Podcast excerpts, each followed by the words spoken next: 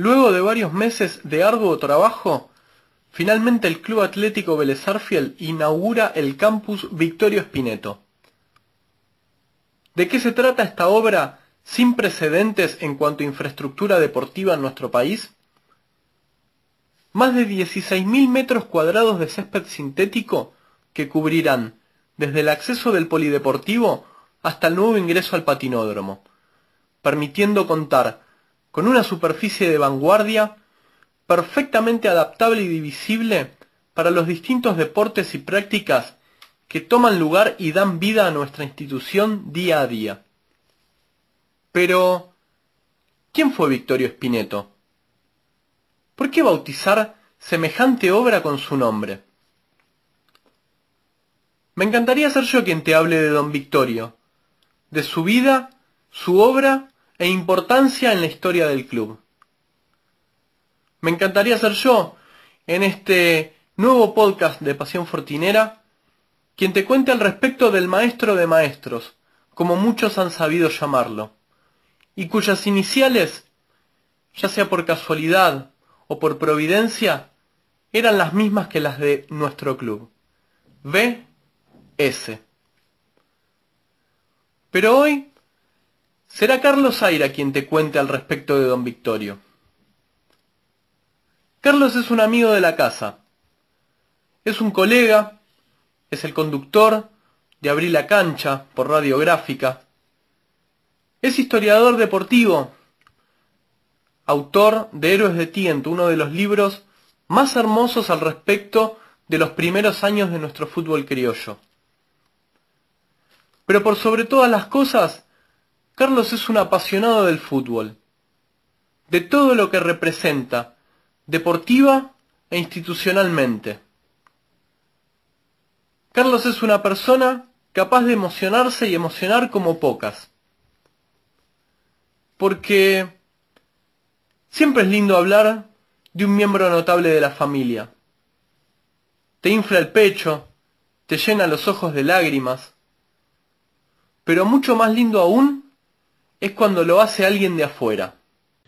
Cuando Victorio Luis Espineto nos dejó a comienzos de los años 90, ese maestro de periodismo y gran velezano que fue Eduardo Rafael, escribió en el gráfico a modo de necrológica que había fallecido el último romántico. Y fue una grata manera de despedirlo a Victorio Spineto. Pero don Victorio no fue el último romántico, sino que fue el primer pragmático del fútbol argentino, y su recuerdo seguramente debiera ir en esa dirección. Spineto que nació el 3 de junio del año 1911, tomó notoriedad en 1930 como delantero del club La Paternal.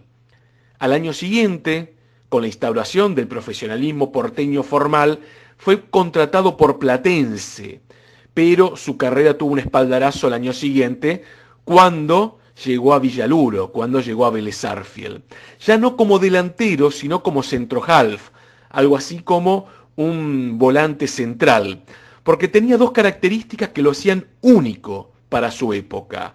Marcaba presión y llegaba mucho al gol. Tuvo su tarde de gloria el 17 de octubre del año 1937. Vélez recibió a Chacarita Juniors. Los tricolores ganaban 2 a 0 al término del primer tiempo. Espineto fue el corazón de una remontada histórica. Convirtió cuatro goles en 45 minutos que le permitieron a Vélez dar vuelta al partido y ganar 5 a 2. Van a pasar 44 años para que otro defensor convirtiera cuatro goles en un partido. Curiosamente, también de Vélez Arfil. Estamos hablando de Pedro Omar Larraqui. Espineto fue parte de una defensa que tal vez fue la más dura del fútbol argentino en los años 30, con el pájaro Curte al arco, Alfredo Forrester, Manuel de Sá y él delante de ellos.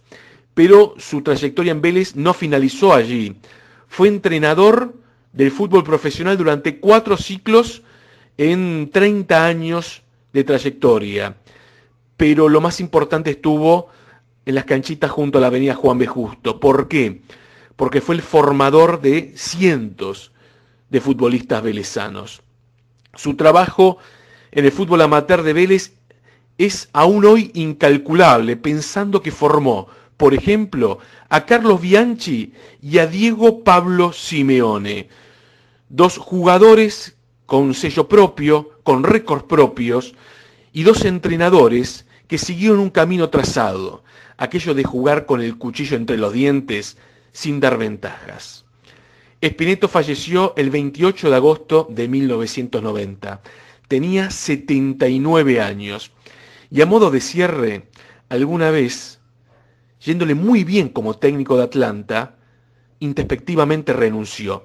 Los dirigentes bohemios le pidieron explicaciones y les dijo, Vélez me necesita y ustedes conocen mis iniciales.